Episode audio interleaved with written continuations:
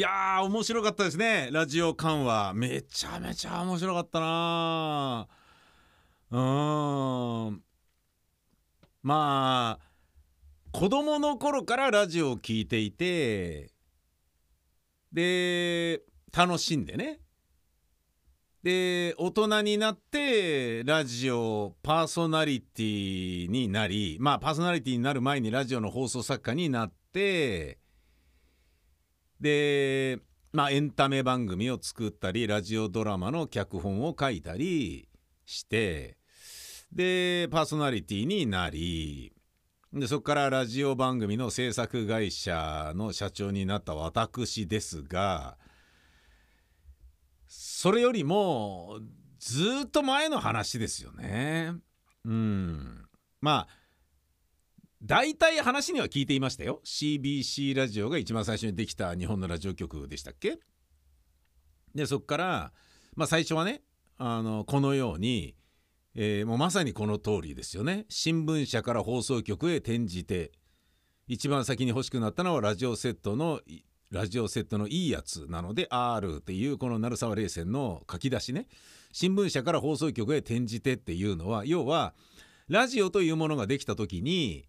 えー、どうやっていいのかが全然分かんなかったからとりあえず最初は新聞社の新聞記者がとりあえず喋ってみたいな感じになって新聞記者がラジオで喋るっていうことを強いられていたらしいんでね。でまああのかしこまった言い方を、えー、していたんだけれどだかもうちょっとあのいろんなのあっていいんじゃねえかみたいな感じになりでフランクなお話をするようになり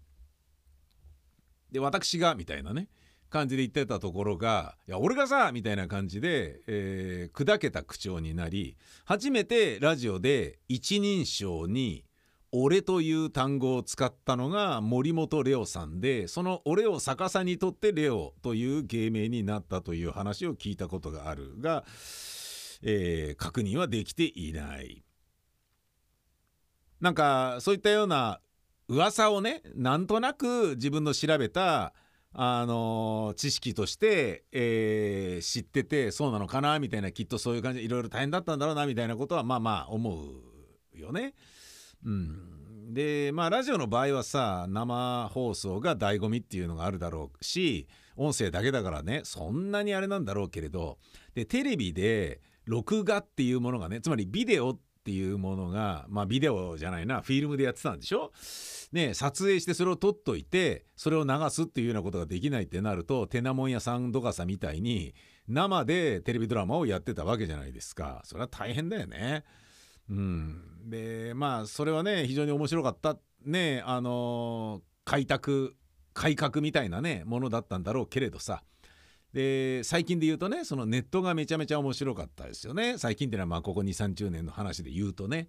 うん。もうあのまあテレビラジオで大体これでメディアはマスメディアっていうものは出揃ったんじゃねえの？みたいな時にね彗星のことが現れたからね。海底にねケーブル引いて全地球上でねありとあらゆるものを共有できるなんていうインターネットができちまったもんだからそれはねそのいろんなところでいろんなね差し障りがあってあのまあ玉石混交のものの中からこうやればいいんじゃないの？ってモラル的にどうなの？とかね。あのフェイスブックのね「えーと、失墜」っていう本にもあるようにあの要はねデマデマゴギーを、えー、流すあの SNS はダメだよねっていうような話になってだけどそれ気づくのがね気づいたけどそれをやめずにね金儲けに走り続けていたフェイスブックは、えー、陰謀論を広めてしまい、えー、でトランプをね応援するあのハッキングとかも助長し、えー、ロシアンゲートもそのままロシアにどうぞお使いくださいみたいな感じになってしまったためにだけどフェイスブックの人たちはまあまあヒラリー勝つでしょみたいな感じで言ったんで「えー、トランプ勝っちゃったの?」とかって「いやお前らのせいだろ」みたいなことになっちゃった話とかねあのトランプが大統領になったのはねフェイスブックがねその辺りの倫理的なことをね適当にやっていたからなんじゃねえのっていうのは、ね、それをうまくね国家としてロシアにも利用されちゃったからなんじゃねえのっていうようなこととかねそんなのも含めてまあそんなの今やってるわけだからね2016年とかそうにそういうタイミングでやってるわけだから。もうあの倫理的なものをねちゃんと整備していかないとダメだよね会社としてねみたいなところで Google とかがすごいいろいろやってるわけじゃないですか。ねえで最近っていうかねもう当たり前のことになりつつあるのは URL の一番頭のね HTTP コロンっていうのがもうそれはねあの危なっかしいので HTTPS コロンスラッシュスラッシュじゃないとあのダメですよっていうねえー、そういうふうにも打ち出しましたよね。だから http コロンスラッシュスラッシュで始まる URL のサイトは危険なサイトみたいな感じで大丈夫か？このサイトみたいな表記にも今でもあのブラウザなってますもんね。鍵があの Google Chrome というねブラウザで開いた時に鍵がね URL のいわゆるアドレスのところに出てこないと https コロンスラッシュスラッシュじゃないっていうことなんですよね。なんだけどいまだに放送局の えー、放送局でも HTTP コロンの放送局のサイトがあったりするんですよ。まあ、どんだけ放送局がネットというものに立ち遅れているのかバカにしてたのか舐めてたのかっていうねうさぎと亀のねもううさぎのような感じですよね。まさにね完全に出し抜かれちゃってもう圧倒的に追いつけないものにまでなっちゃったってね。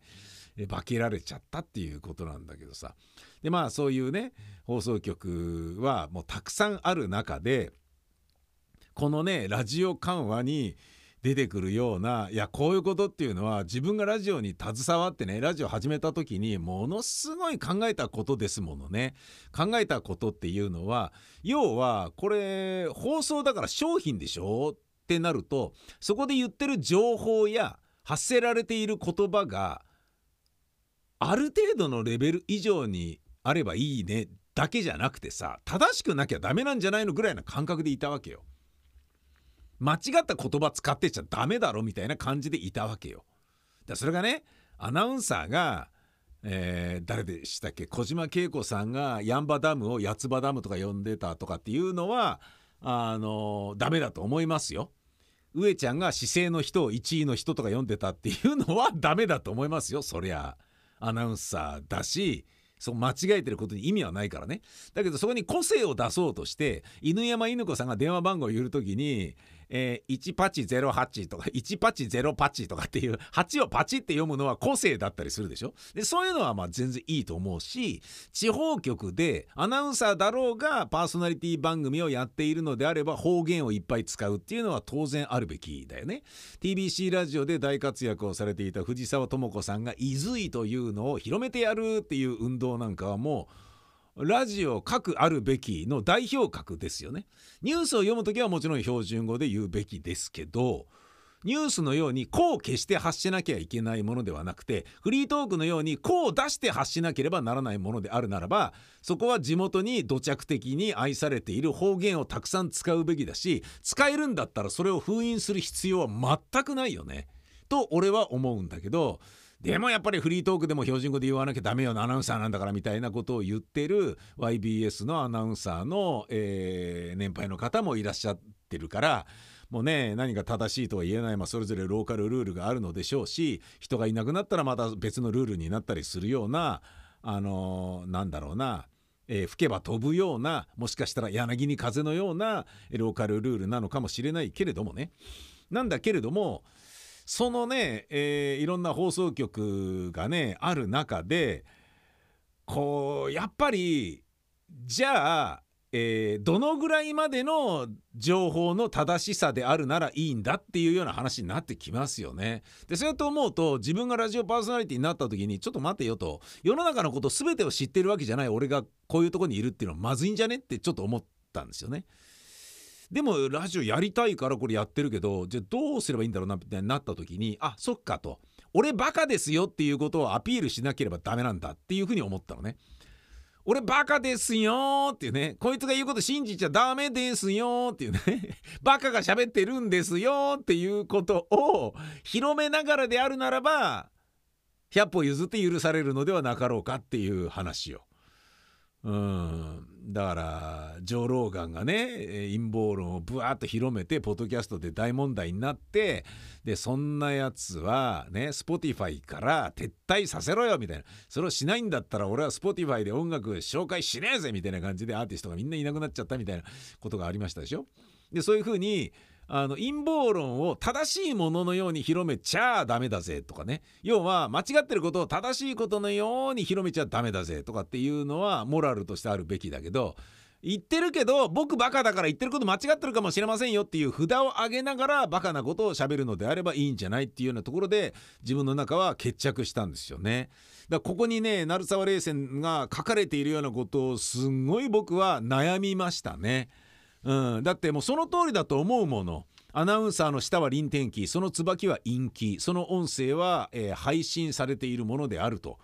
つまり原稿を誤読すればそれは新聞における誤色と同じだっていうね。言い間違いとかそんなのはもうだから放送局としてはあってはならないのだっていう話。誤色と同じぐらい罪深いものなのだっていう感覚だよね。プレミアリーグのことをね女性のアナウンサーがプレミアムリーグとか言ってても何言ってんだこのバカみたいな感じになってたなんていうこともあるけれどそういうのを絶対なくしましょうっていうのをやる上でも遂行できないあの印刷物と違ってね今そこで喋るっていう風になるといやもうそんなの検閲するのは無理でしょみたいな。ね、生放送でやっててもね500回ぐらいリハーサルやる「紅白歌合戦」みたいなものであれば 別にいいだろうけどそうじゃなければ無理っぽじゃね？みたいなことだからね。でそれに甘えるかのごとくまあまあまあ生放送だからね？みたいな感じででたらめだとかね。あのぐっちゃぐちゃなねあの無知悶々なパーソナリティがね無尽蔵に増えてで数字が取れればそれでいいとかね。スポンサーつけやそれでいいみたいな感じになってったのがね今の衰退に至ってるっていうのはね火を見るより明らかなんだけれどもさ、えー、そういうねあの黎明期にねこういうようなことをあの思い悩みながらやられていた方々のこういったものを読むにつけ、え自分がねラジオに携わり始めた時の感覚というものも思い出されてなんか胸がキュンとなる初めて読んだものなのにとても懐かしいという感覚さえある、えー、そういう。えー、不思議な体験でしたね。ラジオ館は鳴沢冷泉さん、えー、紹介いたしました。